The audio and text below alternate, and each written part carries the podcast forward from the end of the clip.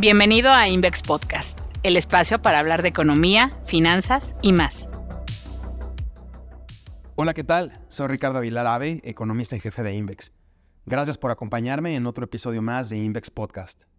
Entre marzo de 2022 y junio de 2023, la Reserva Federal de Estados Unidos aumentó su tasa de interés de referencia en más de 500 puntos base con el objeto de controlar la inflación más alta en cuatro décadas. El agresivo ciclo de política monetaria restrictiva del Banco Central sin duda afectó la actividad de algunos sectores en la principal economía del mundo. Uno de los más afectados fue el sector residencial, que incluso caía desde mediados de 2021 después del aumento en la demanda por casas que se registró durante la pandemia. Y no era para menos. El sector residencial, muy sensible a las tasas de interés, mostró desplomes en ventas y construcción de viviendas de hasta 30% entre marzo de 2022 y junio de 2023 mientras la Fed aumentaba su tasa de manera consecutiva. Algunos de estos aumentos, si recordamos, fueron bastante agresivos, incluso hasta de 75 puntos base en algunas reuniones. De acuerdo con el principal sitio de estadísticas de la Fed, la tasa de interés promedio de hipotecas a 30 años rebasó 7% en 2022, su nivel más alto en casi dos décadas. Ante costos de financiamiento tan elevados, la inversión residencial de Estados Unidos registró una caída promedio de 18% a tasa trimestral anualizada durante todo 2022. De hecho, en el primer trimestre de este año, el componente de inversión residencial del PIB cayó 4% en términos trimestrales anualizados de acuerdo con estadísticas oficiales del gobierno norteamericano. A pesar de este notorio deterioro en un sector tan relevante para la economía como lo es el residencial, pues otros sectores no se vieron ni se han visto afectados del todo por el agresivo ciclo alcista de la Fed que inició en marzo de 2022. Es ahí donde muchos economistas nos preguntamos si realmente la economía de Estados Unidos va a caer.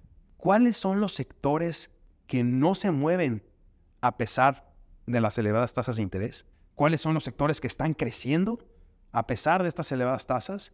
Y además del residencial, ¿hay otros que caen? Pues efectivamente, a pesar de un notorio deterioro en el sector residencial.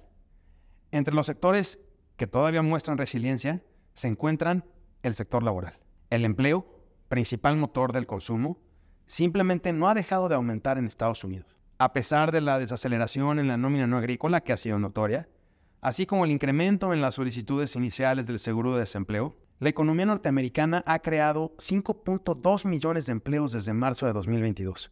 Sin duda hay una distorsión, una distorsión que desde mi punto de vista surgió durante la pandemia. ¿Cuál es esta? El número de vacantes disponibles en economía. El número de vacantes o plazas disponibles de trabajo que aún registra el mercado laboral norteamericano oscilan alrededor de las 10 millones de vacantes. La cifra es elevada, sobre todo si se considera que el promedio prepandemia es de 4.5 millones de vacantes. Es una distorsión que sin duda disparó el número de plazas disponibles de 5.7 hasta 12 millones entre marzo de 2020 y marzo de 2022. Sin embargo, bueno, el descenso no ha sido significativo.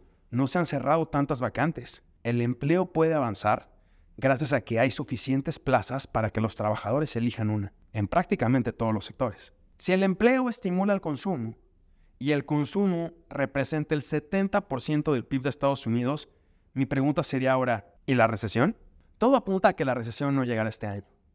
Esto a pesar del fuerte deterioro en la inversión residencial que discutíamos a inicios de este podcast, así como a ciertos tropiezos que actualmente se observan en la producción industrial, en la inversión no residencial, en los inventarios, las exportaciones netas, entre otras variables. Repito, el 70% de la economía crece a una tasa sólida gracias a que hay trabajo en Estados Unidos. Ahora bien, que ahorita la economía esté fuerte gracias al empleo, no significa que esta no vaya a caer. ¿Por qué podría caer? Porque la tasa de interés en Estados Unidos, la de referencia, que es la que prácticamente sostiene al resto de las tasas de la curva de rendimientos, se va a mantener alta por varios meses.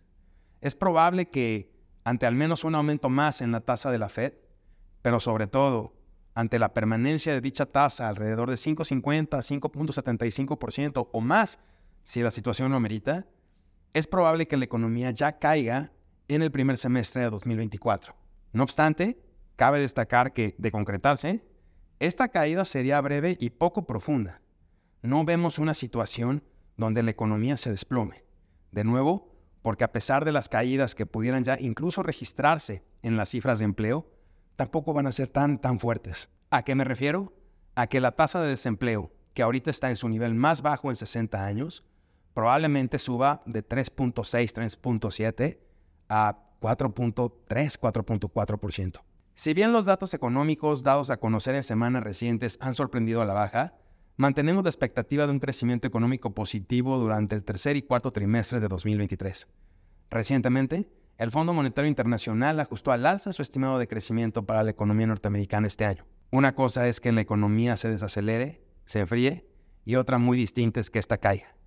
Para 2024, el crecimiento sí podría ser bajo, sobre todo si el PIB cae en el primer semestre pero probablemente se recuperará en la segunda mitad de 2024 y de acuerdo con nuestra previsión, el PIB de Estados Unidos podría crecer apenas 0.5% en 2024. Pero ojo, creció o crecería. Por supuesto que este escenario, así como los que hemos presentado, podrían cambiar si la Reserva Federal aumenta su tasa de interés de referencia más allá de lo que actualmente se prevé. Esto debido a una inflación que ante un elevado crecimiento podría no ceder tan rápidamente sobre todo en la parte subyacente. Mi nombre es Ricardo Aguilar, soy economista en jefe de Invex. Muchas gracias por su atención y hasta la próxima. Muchas gracias por escucharnos. Síguenos en LinkedIn y en Twitter, arroba Invex. Puedes conocer más en nuestro blog tusociofinanciero.com y en nuestro sitio web invex.com.